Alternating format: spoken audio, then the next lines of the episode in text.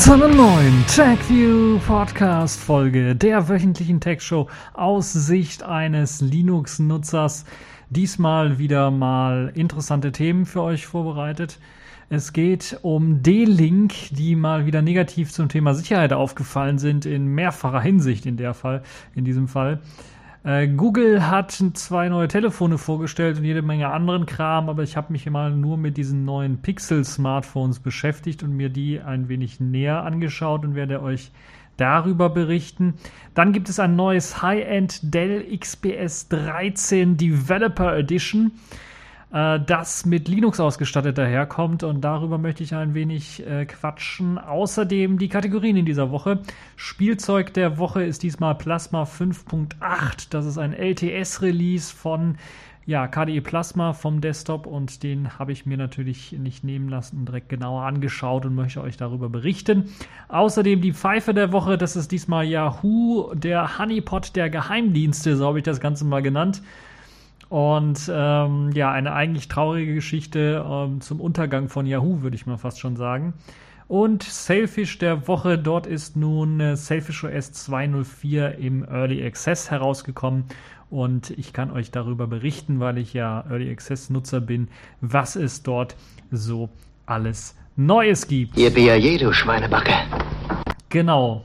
Zudem äh, fällt auch einem äh, dann, äh, glaube ich, das gleiche direkt ein, wenn es um äh, D-Link geht.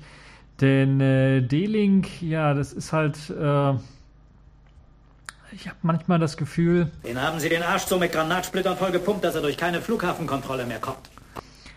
So ungefähr würde man auch das neue LTE Hotspot DWR 923b bezeichnen. Naja, was heißt neu? Äh, das, was jetzt neu herausgekommen ist zu diesem äh, LTE Hotspot. Nämlich äh, dort hat der Sicherheitsforscher Pierre Kim eine Reihe von gravierenden Sicherheitslücken gefunden. Nicht nur eine, sondern mehrere gleichzeitig. Äh, Hacker können sich quasi aussuchen, welche Lücke sie quasi dann benutzen wollen, um das Gerät nun in zum Beispiel ein Botnetz zu spannen. Und da wir ja letzte Woche gerade äh, den großen Bericht hatten von einem Sicherheitsforscher, dem sie die Seite einfach mit einem DDoS kaputt gehackt haben. Und es hat sich herausgestellt, dass wohl die über 80 Prozent der Geräte, die dafür verantwortlich waren, tatsächlich auch solche Geräte waren. Also jetzt nicht im Speziellen so ein ähm, äh, D-Link LTE-Hotspot, aber da waren sicherlich auch einige mit dabei. Also IoT-Geräte, keine richtigen Rechner mehr, keine richtigen Computer mehr, sondern irgendwelche Geräte, die am Netz hängen und einfach dann nicht richtig abgesichert sind. Und das ist halt eben das, äh, was für solche DDoS-Attacken sehr günstig ist, wenn man sowas machen möchte, dann greift man nicht mehr Rechner an, weil die sind heutzutage einfach zu gut abgesichert, sondern da greift man solche IoT-Geräte auf ähm, an und versucht diese halt dann äh, zu benutzen, mh, um eben solche DDoS-Attacken durchzuführen. Also Internet of Things ist eine gute Sache, wenn sie dann ordentlich gemacht wird, aber das, was ich schon und was viele dann auch lange befürchtet haben, ist jetzt auch wirklich eingetreten. Es gibt immer vermehrt mehr Internet of Things Sachen, also Dinge, die einfach am Internet hängen. Äh, Kameras, Webcams, ähm, solche LTE-Hotspots, ähm, Kühlschränke, Fernseher und eine ganze Reihe von weiteren Geräten. Es werden täglich fast immer mehr, Zahnbürsten beispielsweise oder auch Fitness-Tracker oder sowas. Aber die sind meistens sehr unzureichend abgesichert gegen Angriffe von außen und da kann dann einer einfach, so wie hier in dem Fall, eines der zwei SSH-Konten benutzen, um sich auf diesen LTE-Router zu hacken Beide laufen mit Root-Rechten oder mit Root-ähnlichen Rechten und sind mit Standardpasswörtern ausgestattet. Ähm, also sehr leicht zu erraten. Man kann sich sogar auswählen, welchen SSH-Konto man sich denn jetzt entledigen möchte, beziehungsweise was man jetzt benutzen möchte, um auf das System drauf zu, zuzugreifen und dann äh, Sachen zu verändern. Äh, dann gibt es natürlich dann auch die Möglichkeit, ähm, äh, Lücken im Webserver zu benutzen. Also wenn man von da aus angreifen möchte, da sind also auch jede Menge Lücken drin. Oder es gibt auch eine Lücke in dem äh, Firmware-Update-Mechanismus, der ebenfalls mit einem Standardpasswort gesichert wird. Und wer noch nicht genug hat, kann dann auch noch ein modifiziertes UDP-Paket schicken. Das einen Telnet-Server aktiviert. Ja, ihr habt richtig gehört, man kann mit einem modifizierten UDP-Paket einfach auf dem Gerät einen Telnet-Server starten und das sich dann damit ver äh, verbinden. Äh, das ist aber noch nicht alles, denn wenn D-Link schon mal äh, Sicherheitslücken vorweist, dann wollen sie natürlich in der ersten Liga mitspielen. Es geht nämlich noch weiter. Eine Standard-Pin wird für WPS verwendet und es gibt eine kaputte UPnP-Konfiguration und die stehen dann auch nochmal zur Verfügung, wenn man sich in das System reinhacken möchte. Sprich, wenn D-Link mal vielleicht für die SSH-Konten da ein Update äh, herausgibt, gibt es halt genügend andere Möglichkeiten, noch auf das Gerät zuzugreifen. Es gibt so viele Sicherheitslücken in äh, diesem Gerät und die meisten dieser Sicherheitslücken sind im Unternehmen schon seit dem 15. Juni bekannt. D-Link hat zwar Updates und Fixes angekündigt, sagt aber nicht, wann diese dann auch wirklich erscheinen sollen. Und da das halt eben schon seit dem 15. Juni bekannt ist und nichts gemacht ist, äh, kann man im Grunde genommen nur noch empfehlen, und das empfiehlt der Sicherheitsforscher hier auch, diese Geräte einfach schnell zu entsorgen, wegzuwerfen, einfach wenn man noch Garantie oder irgendwas hat, äh, zum Händler zurückzugeben und versagen, das geht nicht, das kann man, kann man, kann ich so nicht benutzen, zurückgeben und äh, hoffen, dass sie dann so kulant sind und das Geld dann zurück, äh, zurück äh, erstatten. Und ja, hergestellt werden diese Geräte zwar nicht mehr von D-Link, ähm, also diese betroffene Version Revision B des Gerätes wird nicht mehr hergestellt. Es gibt, gibt wahrscheinlich eine Revision C oder sowas. Trotzdem würde ich allen empfehlen, äh, wenn sie so ein Gerät haben äh, und es noch eben Garantie hat, dieses dann zurückzugeben oder tatsächlich dann zu entsorgen beziehungsweise nicht mehr zu benutzen, äh, außer vielleicht mal ein paar Späßchen, vielleicht diese verschiedenen äh, Lücken, die es dort gibt, mal auszuprobieren. Das kann sicherlich für den einen oder anderen, der noch wenig damit zu tun hat und dann einfach mal äh, lernen möchte, sicherlich auch eine interessante Erfahrung sein. Das also äh, von D-Link würde ich tatsächlich die Finger weglassen äh, weil das ist schon oberste Liga, wenn es darum geht, Sicherheitslücken reinzubauen. Und da geht es ja jetzt nur noch um einen simplen LTE-Hotspot. Also das ist kein Hexenwerk. Und wenn wir uns dann kompliziertere Geräte anschauen, wie einen äh, kompletten DSL, ADSL, Modem-Router oder sowas, äh, ja, nee. Also D-Link, nein. Danke. Ja, kommen wir jetzt mal zu einem Thema, wo es um Smartphones geht. Google hat nämlich neue Pixel-Smartphones äh, vorgestellt. Ähm, War irgendwas mit F? Nee, Festnetz nicht, sondern tatsächlich Mobilfunknetz. Und zwar haben sie gleich nicht ein Pixel-Smartphone vorgestellt, sondern zwei Stück vorgestellt, genauso wie die Gerüchteküche gesagt hat. Ein kleineres Pixel und ein groß, größeres Pixel namens Pixel XL.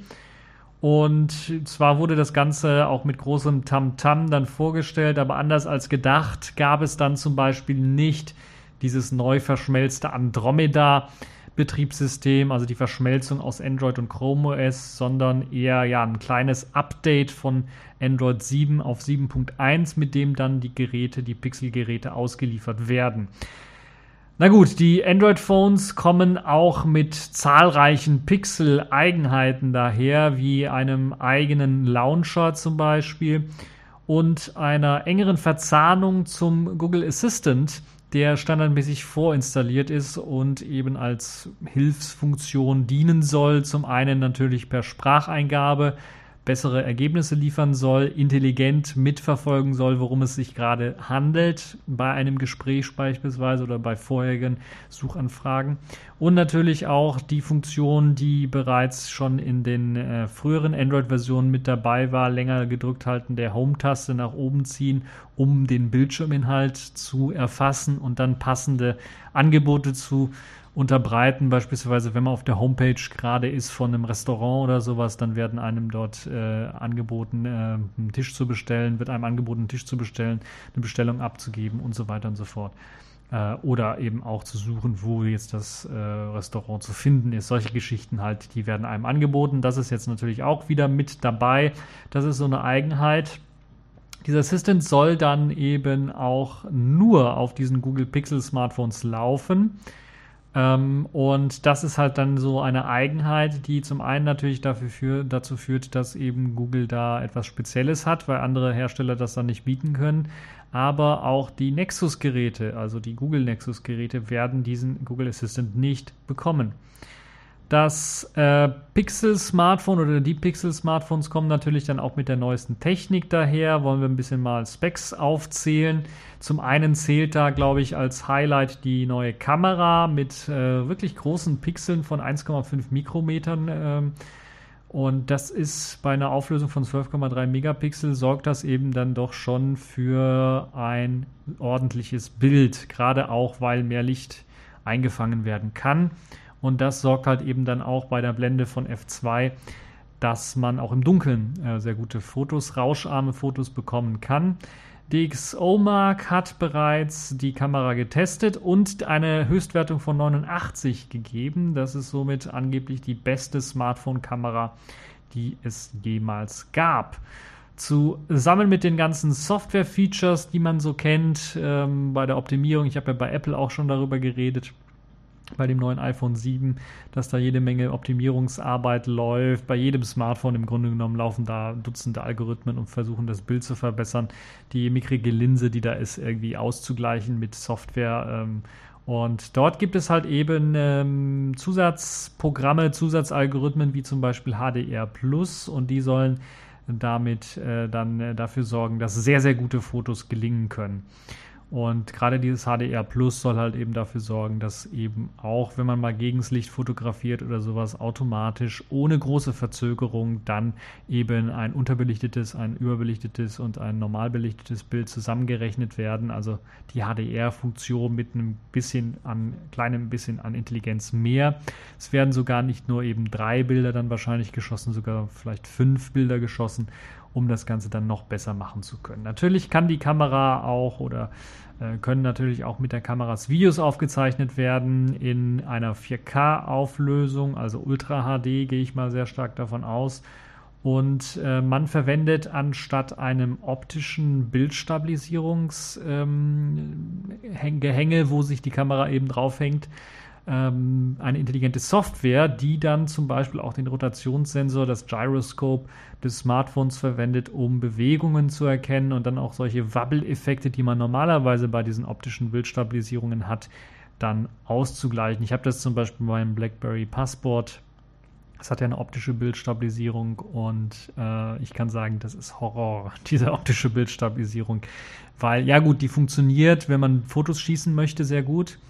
Ah, da kann man also äh, auch im Dunkeln ähm, bei offener Blende natürlich kann man sehr gut äh, Fotos schießen. Die werden dann auch schön scharf, weil eben äh, der, weil das Ganze wirklich sehr lange aufgehalten werden kann, die Verschlusszeit sehr lange sein kann. Aber bei Videos ist das ein bisschen Horror, weil da die Software nicht so richtig eingreift, um diese Wabble-Effekte zum Beispiel zu verhindern. Und das hat man dann, ist an der Tagesordnung, wenn man damit dann vielleicht mal durch einen Schotterweg läuft oder sowas. Und da gibt es halt eben bessere Lösungen und so eine Lösung ist eben eine reine Softwarelösung, die jetzt in dem Fall von Google oder in dem Fall vom HTC, die ja der Hersteller sind. Google hat zwar das Ganze quasi ähnlich wie man es äh, beim, äh, bei Apple macht, an, ein, an Foxconn ausgegliedert. Die bauen das und Apple designt das. In dem Fall hat jetzt Google tatsächlich das Smartphone wirklich auch designt und hat dann eben nur den Auftrag gegeben an HTC, es wirklich dann zu bauen. Und ja, diese Wabble-Effekte, äh, da waren wir letztens stehen geblieben. Das ist halt eben das, was eben äh, helfen soll. Also die Software soll eben das auch herausfiltern für eine bessere Stabilisierung. Mal, ich bin wirklich mal gespannt, ob es dann an diese Sony-Modelle und an das, wie hieß es bei Sony, Intelligent, Intelligent Steady Shot oder sowas dann herankommt, weil das ist bisher das, die beste Softwarelösung, die ich gesehen habe auf den Sony-Smartphones. Ja, damit die Fotos und auch 4K-Videos ordentlich abgespeichert werden können, gerade weil eben auch der Speicher nicht erweiterbar ist auf den äh, Google Pixel-Geräten, kriegt man auch noch zusätzlich einen Google Fotospeicher, einen unendlichen Google Fotospeicher dazu, wenn man einen Pixel oder einen Pixel XL Phone kauft. Ansonsten hat man einen Speicher von intern entweder 32 GB bei der günstigeren Variante oder 128 GB bei der etwas größeren Variante, aber man ist festgesetzt auf diese, also man kann es wirklich nicht erweitern, es gibt keinen Micro-SD-Karten-Slot. Mit dabei ist dann natürlich der neueste Snapdragon Spitzenklassenprozessor 821 in dem Fall, der mit 4 GB RAM-Unterstützung daherkommt Außerdem gibt es die Geräte in vier verschiedenen, in drei verschiedenen Farben, wobei zwei wahrscheinlich nur die Hauptfarben sein werden. Das eine ist Quiet Black, also schwarz, äh, und Very Silver, also Silber. Und es gibt eine limitierte Auflage von Really Blue, also einer blauen Variante. Die sieht dann wirklich auch dunkelblau aus, also richtig schön, schön fettes Blau, sagen wir mal so.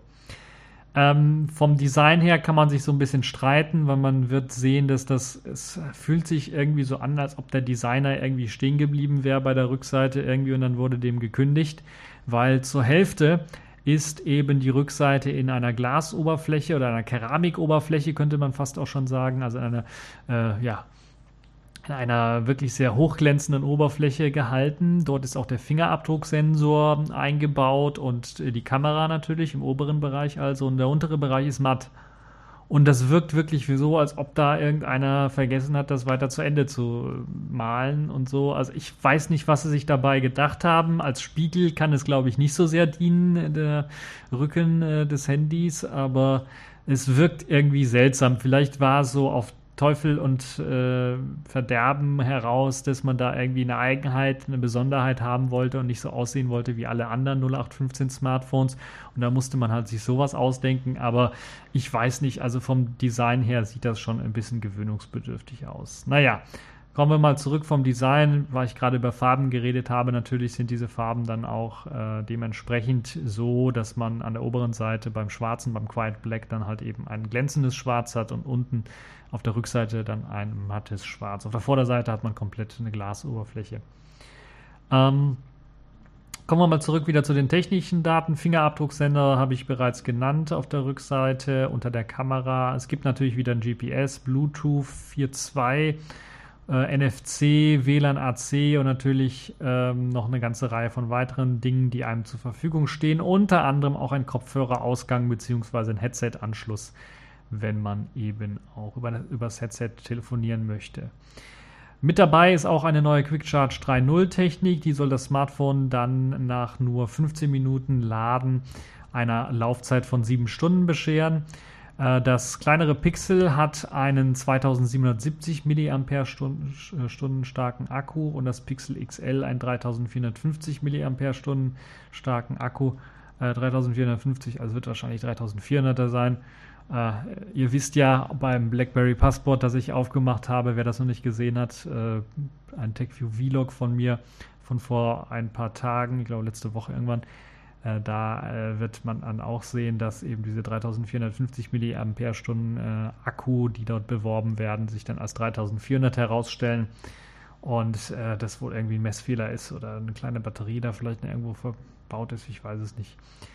Ja, ähm, wo wir jetzt schon bei den Unterschieden sind, äh, kommen wir mal vielleicht zu den weiteren Unterschieden zwischen dem Pixel und Pixel XL. Das Pixel kommt mit einem Full HD Display daher, 5,2 Zoll groß, das Pixel XL mit 5,5 Zoll, dann aber auch einer Auflösung von 2560 x 1440, also eine sehr hohe Auflösung für so ein kleines Display.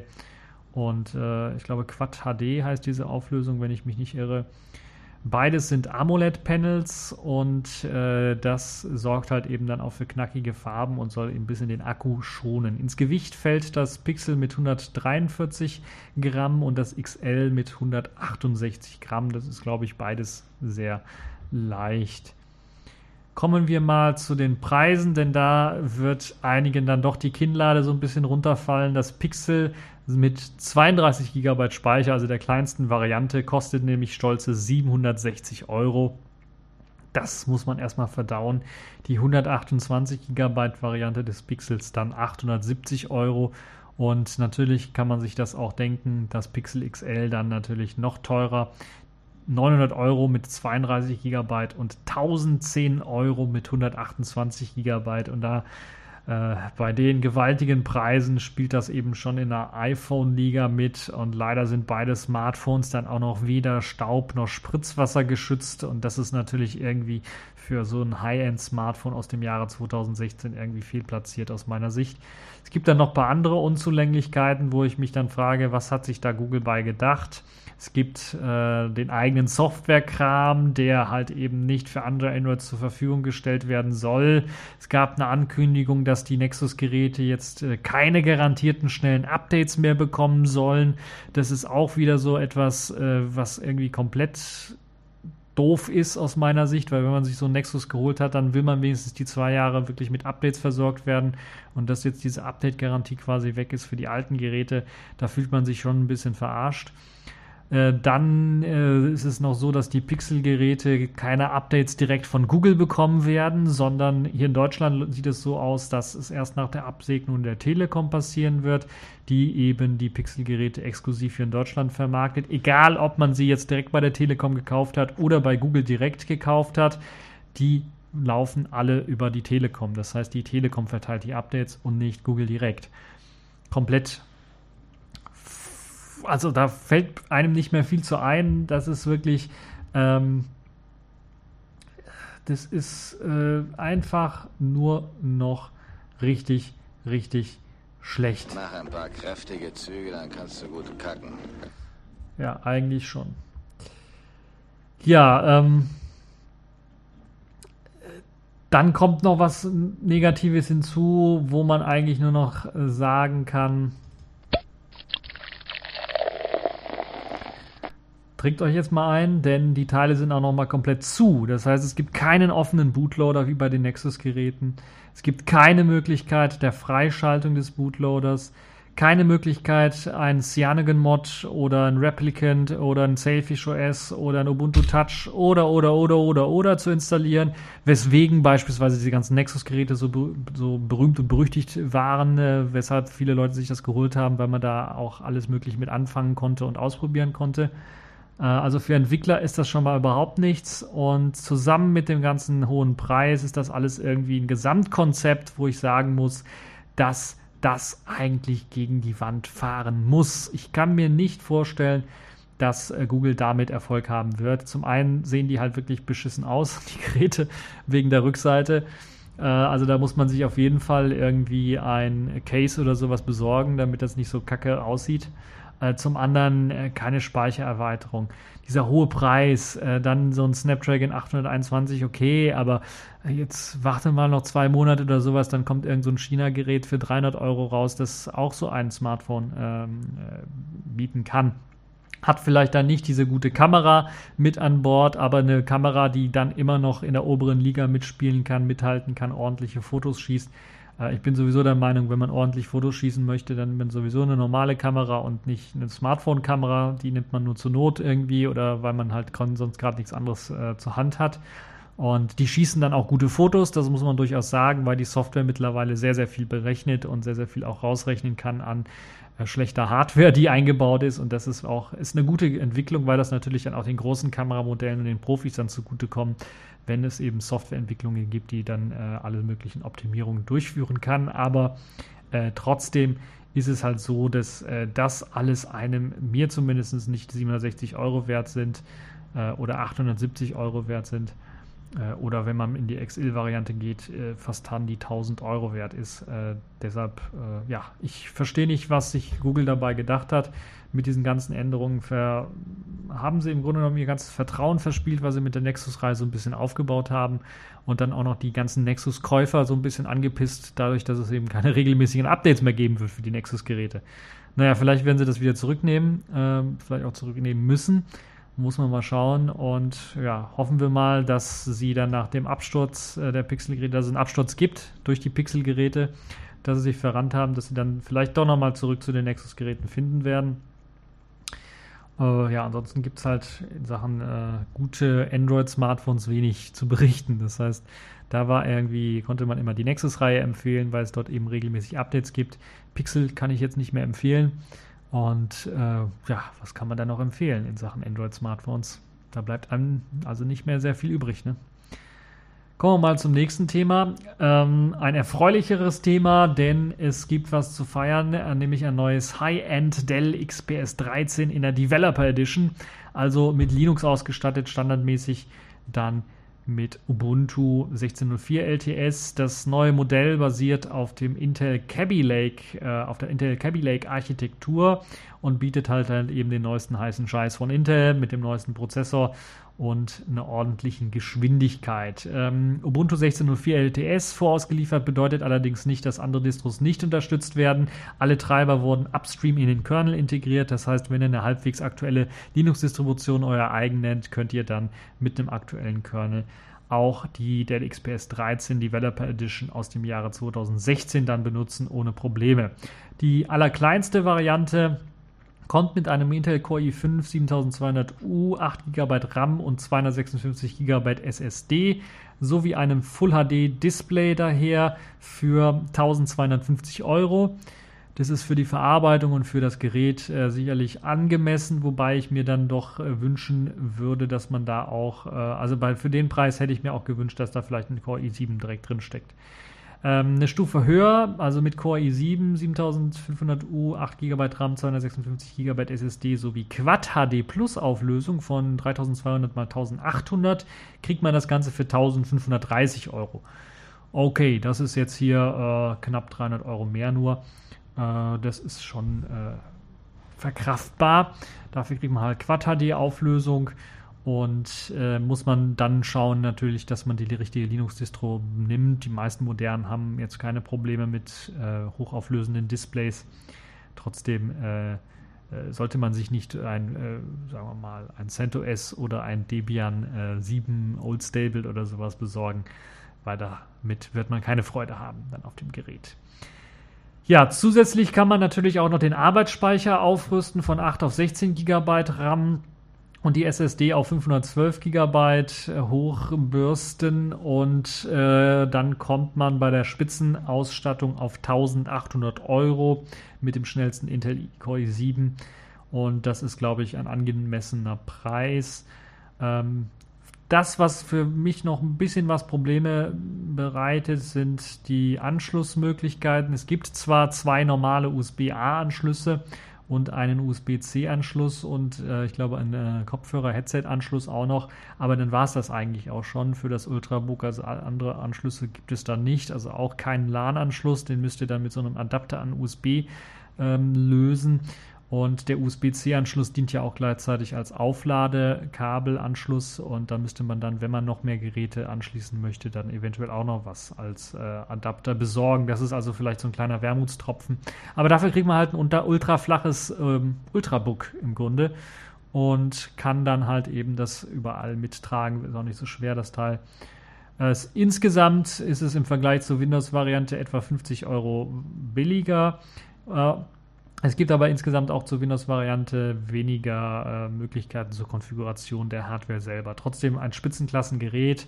Äh, das ist das übrigens, glaube ich, wahrscheinlich das neue Gerät von Linus Torvalds, auch seine neue Entwicklermaschine. Der hat da von dem Dell XPS 13 geschwärmt. Könnte sein, dass er sich das äh, holt oder vielleicht hat er sich den Vorgänger geholt. Ist fast eigentlich genauso gut. Äh, kann ich also nur empfehlen. Dell ähm, rüstet da seit einiger Zeit äh, ordentlich äh, Geräte aus und testet das Ganze dann eben auch auf Linux-Freundlichkeit. Ja, äh, das also so die Themen für die äh, oder die News in dieser Woche. Kommen wir mal zu den äh, Kategorien dieser Woche. Accepted. Connecting. Complete. System activated. All systems operational.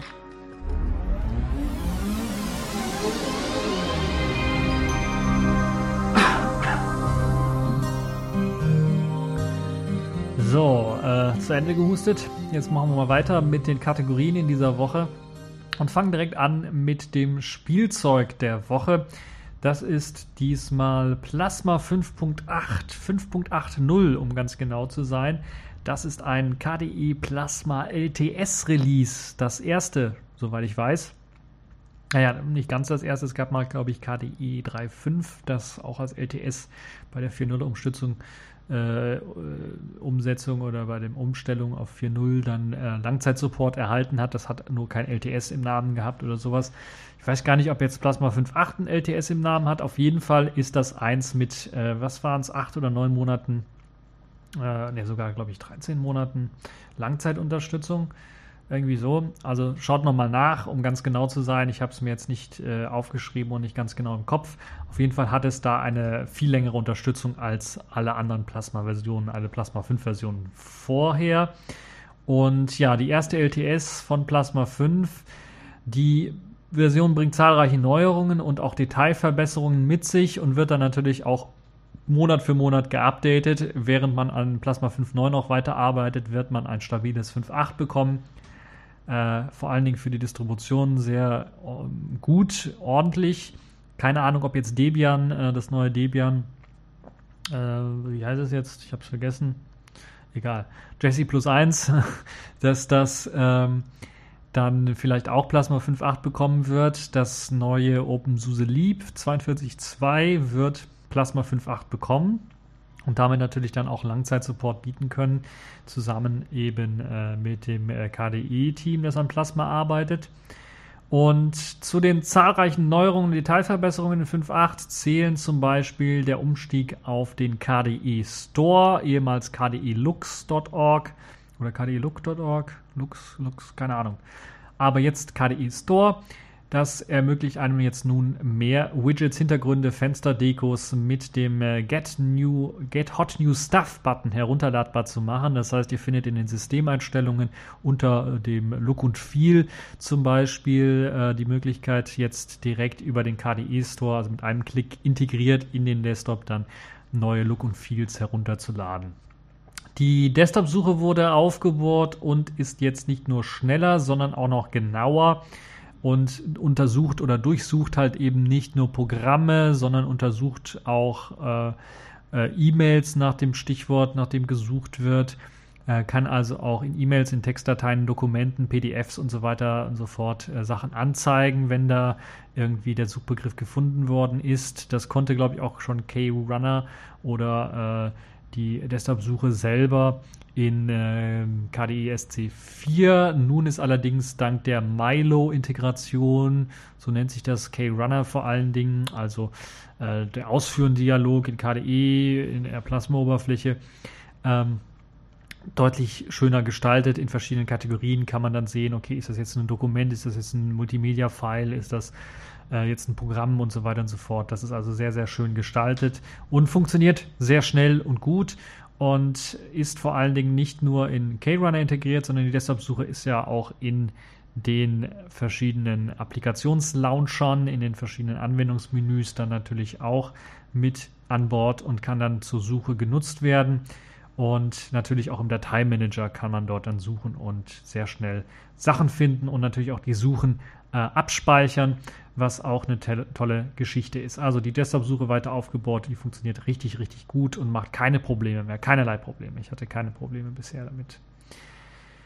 Ja, auch optisch wurde Plasma 5.8 weiter aufpoliert. Die Breeze-Icons wurden noch einmal geupdatet und bieten nun auch einen besseren integrierten Look für viele Anwendungen. Dazu zählen auch GTK-Anwendungen. Mit dabei ist auch die neueste Version von KDE Connect, die schön in den, in den Desktop integriert worden ist. Also wer mit seinem Android, Sailfish, BlackBerry Phone äh, Verbindung halten möchte, kann das mit KDE Connect machen. Und äh, Nachrichten erscheinen dann äh, auf dem Desktop.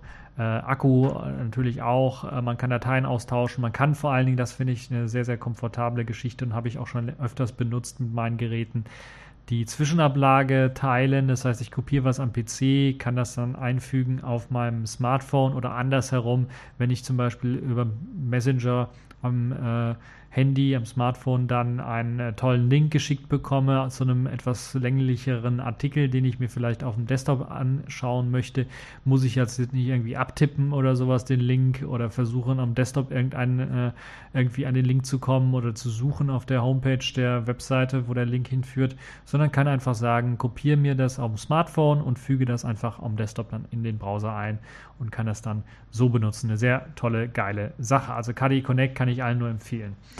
Äh, es gibt besseren Support für Zeichen und Sprachen, die von rechts nach links gehen in dem neuen Plasma 5.8, also gerade arabische Sprachen zum Beispiel. Da gibt es eben eine bessere Unterstützung in äh, dem kompletten Desktop.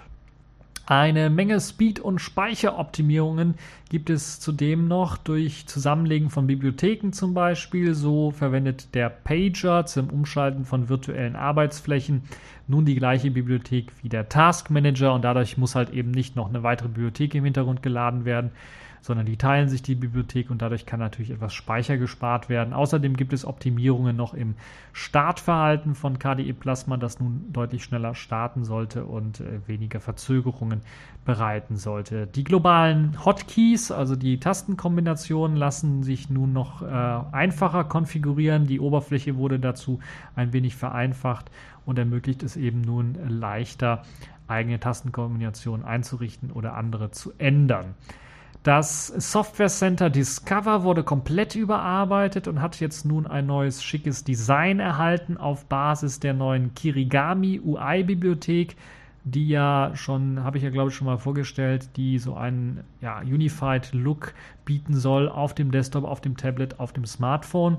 Und äh, ja, ist gerade noch in Entwicklung, ich glaube Version 1.1 ist gerade erschienen von diesem Kirigami UI. Auf jeden Fall sieht Discover sehr, sehr ordentlich aus, das muss man ganz ehrlich sagen. Wer das vorher angeschaut hat, hat gesagt, ja, sieht nett aus, sieht so aus wie so ein normales Software Center bei anderen ähm, Desktops auch, aber war immer so ein bisschen buggy. Jetzt sieht es komplett anders aus, sieht sehr, sehr schick aus aus meiner Sicht, hat da also äh, ein andere, eine andere Designsprache auch gefunden, um eben Software mal auch zu präsentieren. Und auch äh, das Backend und so weiter ist mittlerweile so weit, dass es zumindest auf der KDE Neon Basis, wo ich das getestet habe, so weit ist, dass ich sagen kann, zwei Daumen nach oben, das kann man wirklich äh, dort empfehlen, auch einem Einsteiger dann mal zu nutzen. Das stürzt also nicht alle paar Minuten ab. Das also zwei Daumen nach oben für ähm, das Discover Software Center. Äh, natürlich gibt es auch noch zahlreiche weitere Detailverbesserungen in KDE Plasma. Ihr kennt es ja, da gibt es immer eine ganze Reihe von Veränderungen und Verbesserungen hier und da. Äh, Übersetzungen wurden verbessert und äh, auch wirklich Kleinkram wurde verbessert.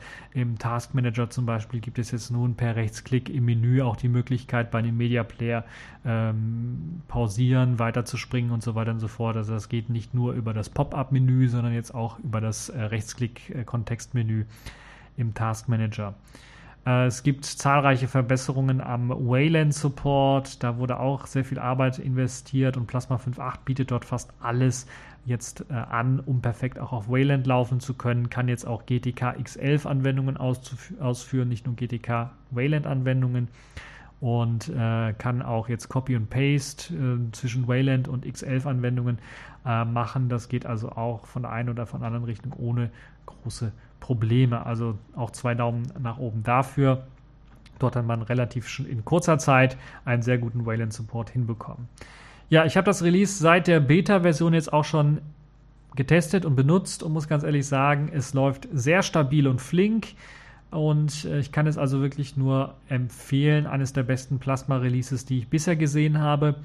Äh, hier und da ist mir dann doch ein kleinerer Bug nochmal aufgefallen. Ähm, ich bin mir nicht ganz sicher, äh, ob der Bug, also ich hatte einen Bug, weil ich ein äh, anderes Theming verwende, also nicht das Standard Plasma Breeze Theme verwendet habe, sondern ein anderes äh, Plasma Theme verwendet habe. Und da hatte ich das Problem, dass äh, dort äh, die Kontrollleiste, das Panel nicht mehr verkleinert und vergrößert werden konnte.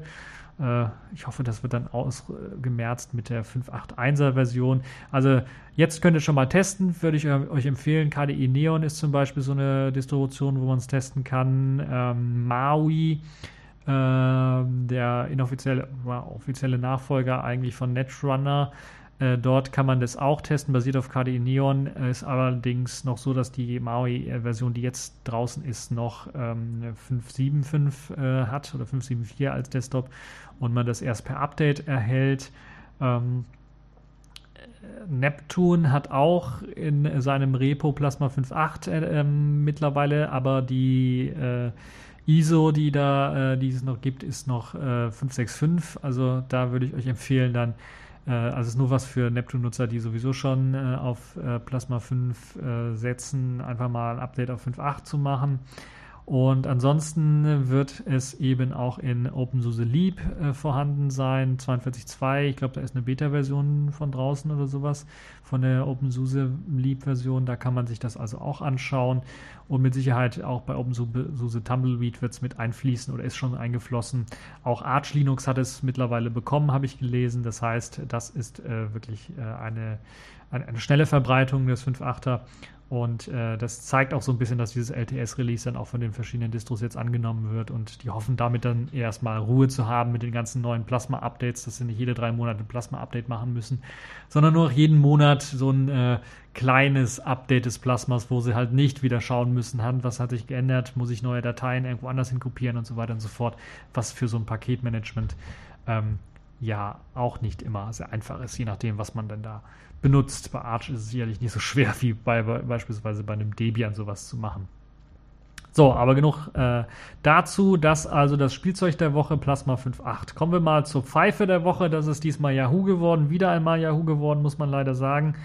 Und äh, ja, man kann einfach nur, wie ich es hier in der Überschrift gesagt habe, man kann eigentlich ähm, nur sagen, Yahoo ist der Honeypot der Geheimdienste geworden.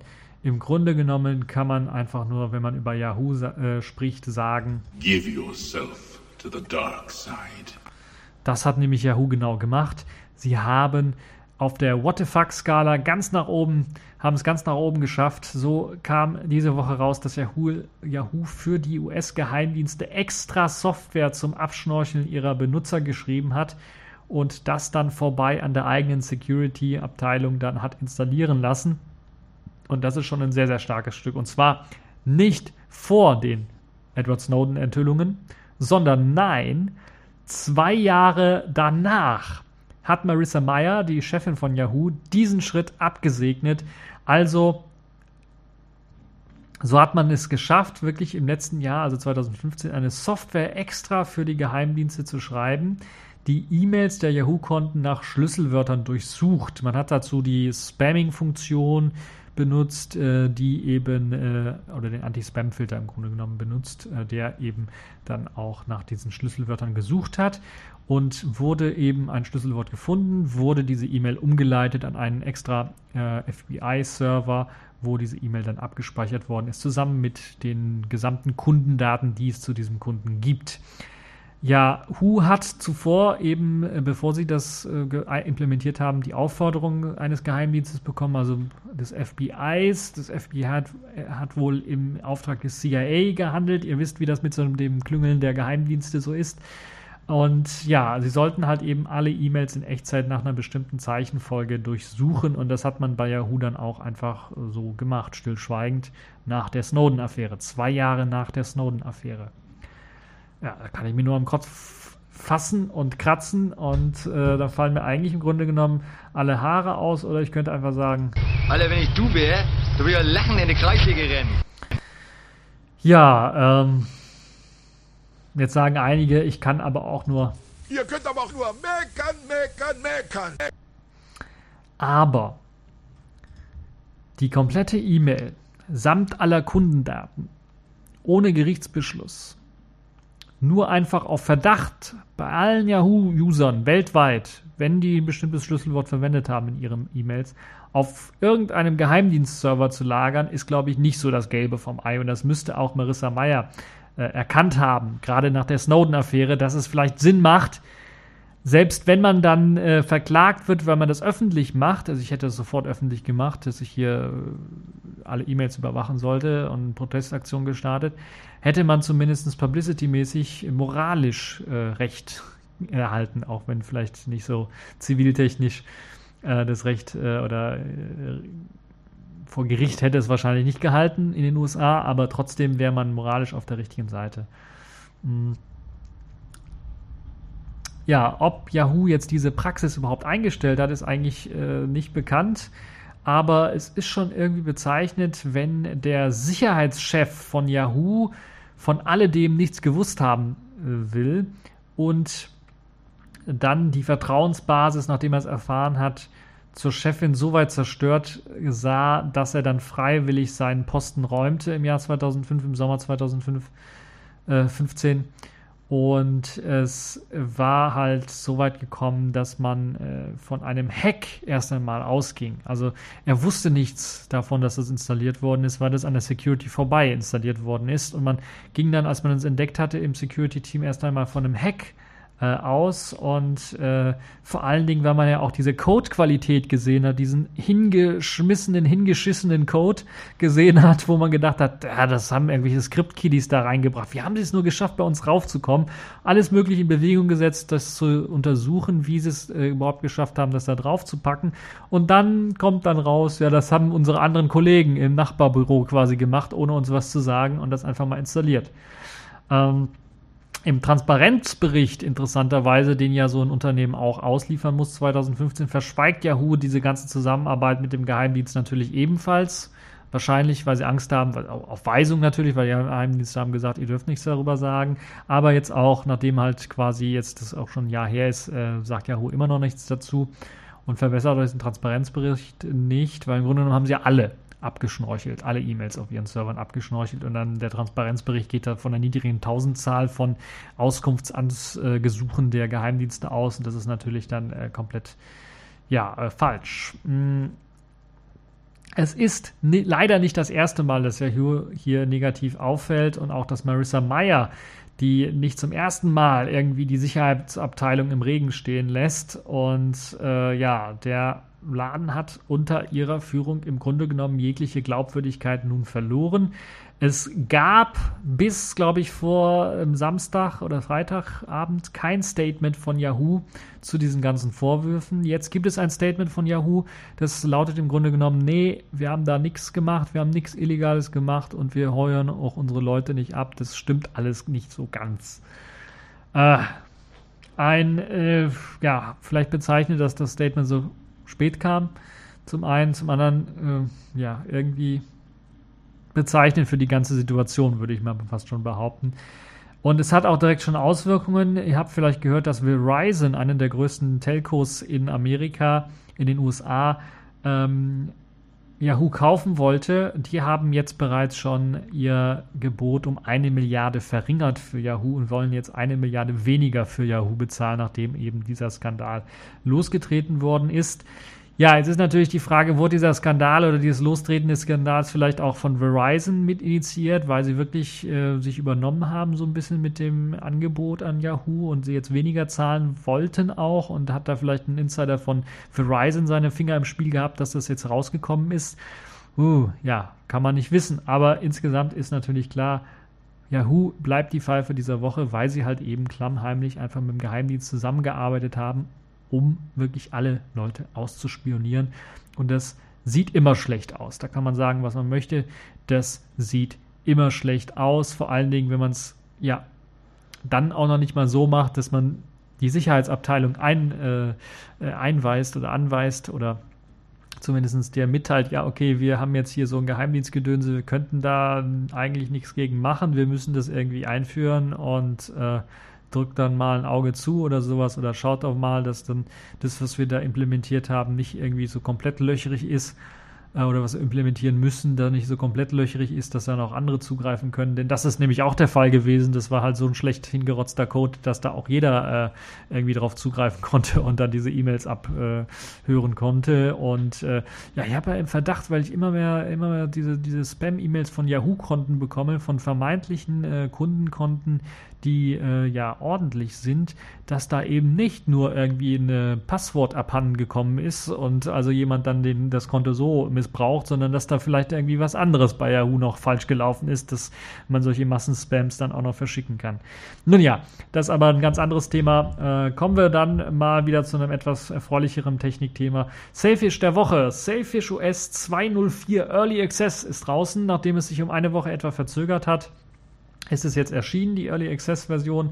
Äh, den Codenamen habe ich leider nicht im Kopf, ich habe auch vergessen. Äh, würde den wahrscheinlich auch nicht aussprechen können, wieder irgendein Teich oder ein See äh, in Finnland. Und ähm, ja, was gibt es Neues in der neuen Version? Zum einen, eigentlich glaube ich, kein essentieller Bestandteil von Selfish OS, aber Here We Go. Die äh, Map-Applikation, die Standard-Map-Applikation wurde jetzt im Store geupdatet, soll einige Updates bieten. Es gibt verbesserten Bluetooth-Headset-Support mit weniger Verbindungsabbrüchen beim äh, neuen Selfish OS, äh, das vor allen Dingen auch Android-Applikationen wie zum Beispiel Skype zugutekommt, aber natürlich auch, wenn man im Auto rumfährt und dort mit der Bluetooth-Anlage verbunden ist, äh, um eben Freisprech und sowas zu machen, dann ist eben dort die Verbindung nun stabiler. Ein Highlight dieses Releases ist, oder dieses LXS Releases, aber wahrscheinlich auch des äh, gesamten Releases, wird sein, dass die Browser Engine geupdatet worden ist auf Gecko Version 38. Das ist schon mal gut, weil ich glaube, vorher hatten wir Version 34, sodass wir einfach äh, indiskutabel einfach out of date und teilweise sogar gefährlich, weil es eben Sicherheitslücken hatte. Jetzt mit der neuen Version 38 hat man, ist man zumindest wieder auf dem ESR-Zweig von Mozilla, auch wenn der, glaube ich, nächstes Jahr auch wieder ausläuft. Das heißt, da müsste man dann auch dafür sorgen, dass jetzt vielleicht mal der Sprung auf 48 oder sowas kommt, auf die neue ESR-Version oder so. Ähm, aber zunächst einmal gut. Sicherheitslücken sind gefixt damit und es gibt wieder verbesserten YouTube-Support, verbesserter HTML5 Audio-Video-Support und jede Menge Sicherheitslecks, die dann mit der neuen Version 38 gefixt worden sind und jede Menge Webseiten, die kompatibler jetzt sind mit dem Standard-Browser. Im Kalender haben einige Leute ja vermisst, dass es eine Sync-Option gibt für manuelles Synken von den Kalendern. Das ist jetzt mit drinnen. Also es gibt im Pulley-Menü eine Sync-Option, die es einem erlaubt, dann zu diesem Zeitpunkt, wo man sie drückt, dann auch wirklich den Kalender zu synchronisieren. Sicherlich für den einen oder anderen, der halt eben äh, so wie ich zum Beispiel bei meiner OwnCloud, ja immer noch OwnCloud, keine Nextcloud, aber äh, das wird auch irgendwann mal. Ähm, den Kalender synke, das äh, ist eingestellt auf ein 30-Minuten-Intervall. Das heißt, ich muss dann, äh, nachdem ich dann eine Änderung gemacht habe im Kalender, etwa 30 Minuten warten, bis es auf all meinen anderen Geräten dann auftaucht. Und äh, ja, so ein bisschen ärgerlich, deshalb gibt es jetzt eine Sync-Funktion im Kalender, der dann, äh, die dann direkt anfängt zu synken. Und das ermöglicht dann, je nachdem, was ich in meinen anderen Geräten eingestellt habe, weil da ist meistens auch 30 Minuten so ein Intervall, bis da wieder neu gesynkt wird, ermöglicht es dann äh, aber, dass ich dann schneller meinen Kalender austauschen kann. Also eine super Detailverbesserung im Kalender. Es gibt weitere Detailverbesserungen im Kalender. In der Tagesansicht beispielsweise ist da ein bisschen optisch das Ganze aufpoliert worden. Also der Kalender macht schon was her ist eine gute Sache. Der Taschenrechner wurde funktional auch erweitert. Im Landscape-Modus, also im Quermodus, bietet er nun auch wissenschaftliche Optionen an. Sinus, Cosinus, Tangens, Faktorisierung, Quadratwurzel, Klammern äh, und eine ganze Reihe von anderen Sachen sind dort hinzugekommen. Eine tolle Geschichte. Die Kamera-App wurde erweitert und ist jetzt verbessert worden, speichert nun Dateinamen mit Datum und Uhrzeit ab das hat den großen Vorteil, dass eben, vorher war es glaube ich nur das Datum, dass jetzt eben auch zwischen den verschiedenen Geräten, wenn eben nicht zur gleichen Sekunde abgedrückt worden ist, dann auch eben der Dateiname unterschiedlich ist, sodass man äh, dann keine Probleme hat, wenn man eben äh, von der Kamera dann Sachen rüber kopiert. Außerdem wurde für das JC und das Intex Aquafish jede Menge Verbesserungen an der Kamerasoftware durchgeführt, die zum einen dafür sorgen sollen, dass die Bilder ein bisschen ticken was schärfer sind. Ich habe ja bei meinem Yola C Review gesagt, das ist die schlimmste Kamera, die ich jemals gesehen habe, weil sie halt eben so unscharf ist und ich habe das meist auf die Linse zurückgezogen, aber es hat auch damit zu tun, dass eben äh, das, der Fokus nicht so, also da hat ein bisschen gespinnt. Der hat wohl beim Abdrücken oder sowas ist er dann nochmal Autofokus gegangen, so ein bisschen was. Und äh, das ist jetzt verbessert worden. Außerdem äh, sehr wichtig für Yola C und Intex Aquafish-Nutzer, wenn ihr die Kamera benutzt habt, zumindest habe ich das bisher noch nicht erlebt jetzt, äh, dieses Tick-Geräusch des, des Fokusmotors in der Kamera ist jetzt verschwunden oder angeblich verschwunden. Ich habe das jetzt bisher noch nicht gehabt. Ich habe das aber jetzt nur äh, zweimal getestet bisher und hatte das bisher nicht. Ähm, hoffentlich ist das komplett gefixt worden, weil das hat äh, sehr genervt. Äh, man musste tatsächlich das Smartphone neu starten, um dieses Tickgeräusch äh, loszuwerden. Ansonsten hat es, wenn man es auf die Platte gelegt hat oder sowas, mit eben, äh, wo die Kamera verdeckt war, dann immer dieses äh, Fokus-Ticken gemacht und das ging auch nicht weg. Zumindest bei mir nicht. Selbst wenn ich auf Infinity-Fokus gestellt habe, also einen Unendlichkeitsfokus gestellt habe in der Kamera-App, äh, war das Ticken immer noch da. Nicht zu oft, aber war immer noch da, nachdem man die Kamera geschlossen hat. Also, das ist jetzt weg, ist eine tolle Sache. Außerdem speichert die Kamera nun äh, die korrekten EXIF-Daten zur äh, Datumserfassung äh, auch ab. Da gab es eben äh, Probleme mit den äh, EXIF-Daten, die wurden irgendwie falsch abgespeichert, was das Datum anging des, des Fotos. Außerdem, äh, Kamera, die Kamera-App wechselt nun automatisch in den Viewfinder-Modus, also in den Aufnahmemodus, in den normalen Aufnahmemodus, wenn man die App auch im Hintergrund mal etwas länger laufen lässt. Ihr kennt es vielleicht, ihr habt in den Settings der Kamera rumgespielt, äh, sind, seid dann rausgesprungen aus der Kamera-App in eine andere App und so weiter und so fort und wollt dann irgendwann mal die Kamera neu benutzen, dann ist es ärgerlich, wenn ihr die benutzen wollt, die ist offen, ah, klicke ich drauf und dann seid ihr noch in den Settings, könnt kein Foto machen, spart halt ein paar Sekunden, dass das automatisch dann in den Viewfinder-Modus reinspringt. Die Dokumentenapplikation Documents App kann nun Dokumente näher äh, heranzoomen. Also das, der Zoom-Bereich ist jetzt größer. Das war vorher so ein bisschen ärgerlich. Ich hatte das beispielsweise bei meinem PDF, was ich von äh, für meinen Gamescom-Tag, wo ich da mal in die Map reinzoomen wollte, wo jetzt was ist, äh, benutzen wollte. Das war eigentlich nicht möglich, weil es halt eben in der maximalen Zoom-Stufe immer noch so klein war, dass ich äh, das nicht richtig lesen konnte. Und äh, das ist jetzt also verbessert, das kann man jetzt machen. Ähm, also man kann näher heranzoomen an PDFs oder anderen Dokumente. Es gibt auch eine verbesserte Stabilität der Documents App. Also ich hatte es ein oder andere Mal bei wirklich großen ähm, Dateien, das waren dann aber meistens Office-Dateien, keine PDFs, hatte ich das Problem, dass die Dokumenten-App einfach mal abgestürzt ist, also einfach mal weg war und ich neu starten musste. Das ist jetzt äh, keinerlei Problem mehr, zumindest bei dem einen Dokument, was ich als Testdokument äh, behalten habe, ist das jetzt auch nicht mehr der Fall. Die E-Mail-Anwendung wurde ein bisschen aufgebohrt und zeigt nun mehr Infos zu den Dateianhängen an. Dazu zählt zum Beispiel die Dateigröße. So kann jeder entscheiden, wenn er gerade im Mobilfunk unterwegs ist, lohnt es sich jetzt diesen Dateianhang wirklich runterzuladen oder ist er zu groß äh, und verbraucht zu viel Volumen eine schöne Geschichte, wie ich finde. Außerdem wird äh, dem Dateianhang nun auch ein MIME-Type-spezifisches Icon gegeben, dass man sofort weiß, selbst wenn der Dateiname Elden lang ist und man äh, die Endung nicht mehr lesen kann, da kann man direkt äh, wissen, okay, äh, das ist jetzt ein PDF, das ist jetzt eine Sounddatei oder eine Videodatei oder sowas. Das kann man also am, anhand des Icons direkt sehen. Um selber Dateianhänge hinzuzufügen, ist man nun nicht mehr nur limitiert auf den Dokumentenordner selber, wenn man Dokumente angeklickt hat, sondern es werden auch auf Dokumente äh, zugegriffen, die im Download-Ordner gespeichert sind. Also wenn ich da ein PDF runtergeladen habe und das ist im Downloads-Ordner, wird das jetzt, wenn ich auf Dokumente klicke, bei Anhang hinzufügen, dann auch aufgezeichnet, aufgelistet. Ich kann es dann auch anklicken und benutzen. Tolle Geschichte, wie ich finde. Und ich glaube, das funktioniert eben äh, auch bei anderen Anwendungen, die vielleicht auf diesen ähm, File-Picker, auf diesen Dateiaussuchdialog dann zurückgreifen. Ich glaube, der Dateimanager äh, im Browser wenn man was hochladen möchte, der greift da auch drauf zu. Also eine tolle Geschichte. Ähm, kommen wir zur Galerie. Die Galerie-App, die erlaubt es nun auch Bilder zu bearbeiten. Ich glaube, das gab es vorher auch schon, da konnte man aber nur einen Ausschnitt herauswählen. Äh, Jetzt gibt es dort die Option, die Helligkeit und die Kontrast be zu bearbeiten, die Kontraste zu bearbeiten. Und das gilt halt äh, nicht nur für JPEG-Dateien, sondern es erlaubt das Bearbeiten auch von äh, PNGs, BMPs und so weiter und so fort. Im Grunde genommen alles, wo es eben Support für hat. Auch eine tolle Geschichte. Die Medien-App wurde überarbeitet und bietet nun für das Intex Aquafish und das JC eine automatische Sendersuche beim UKW-Radio an. Muss also nicht mehr selber suchen und äh, Radiostationen speichern, sondern kann einfach sagen Sendersuchlauf und dann sucht es einfach und speichert.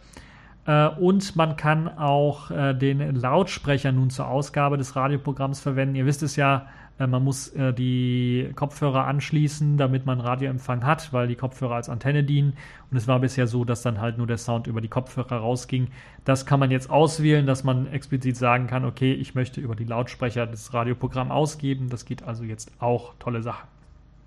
Der Media Player hat äh, einen verbesserten FLAC-Support, der wurde gefixt, da gab es Probleme mit FLAC-Dateien mit einigen, das ist jetzt gefixt, die funktionieren jetzt auch. Die Telefonapplikation hat jetzt eine Telefonkonferenzoption hinzugewonnen. Das heißt, man kann jetzt auch Konferenzen mit mehreren Leuten am Telefon einrichten. Also auch eine tolle Geschichte, wie ich finde.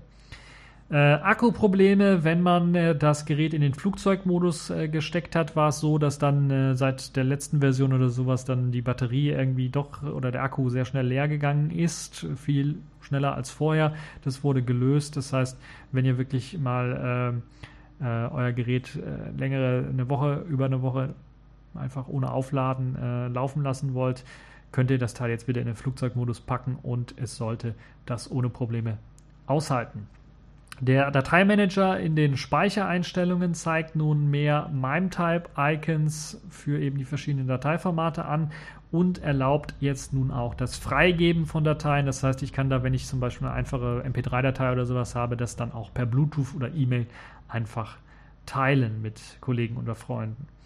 Der DualSim-Support wurde auch geupdatet, hat einige Updates und Fixes erfahren, äh, die mit eingeflossen sind. Äh, auch eine tolle Geschichte. Ähm, und es gibt natürlich weitere zahlreiche Sicherheitsfixes und kleinere Detailverbesserungen hier und dort. So, ich will mich nicht allzu lange damit aufhalten. Ich habe auch einen kleinen Vlog gemacht in englischer Sprache gehalten, damit auch die englischsprachigen oder international halt die Leute ein bisschen was davon haben vom neuen Sailfish OS 2.04 Early Access. Man kann damit rechnen, dass es etwa in einer Woche dann für all die restlichen Geräte oder für die normalen Leute dann, die nicht im Early Access Programm drin sind, auch herauskommen wird. Sinnvolle Änderungen, wie ich finde. Die neuere Version 2.05 oder ja, 2.05 ist glaube ich die neueste Version. Daran wird auch schon gearbeitet, die ist auch schon in der Mache. Und äh, es gibt jetzt schon ein paar Vorzeichen, also jetzt schon, äh, wenn man das Changelog sich durchliest, das ist äh, verlinkt in den Release Notes, die ich verlinken werde. Ähm, und dort kann man dann auch sehen, dass einige Komponenten bereits schon gegen Qt 5.6 kompiliert worden sind. Also man kann damit rechnen, dass bei 2.05 oder vielleicht 2.1 an einem größeren Release dann irgendwann mal Qt 5.6 auch mit einfließen wird. Und äh, das wird einige äh, Speed-Verbesserungen geben, äh, mit Sicherheit. Und vor allen Dingen dann hoffe ich doch auch eine neue Web-Engine mitbringen, äh, die es dann ermöglicht, dann einen neuen Webbrowser auf äh, Chromium oder auf Blink Engine Basis dann aufbauen zu können, um dann noch eine bessere Web Experience bieten zu können. So, das war's jetzt für diese TechView Podcast Folge. Ich hoffe, sie hat euch gefallen und bis zur nächsten Folge.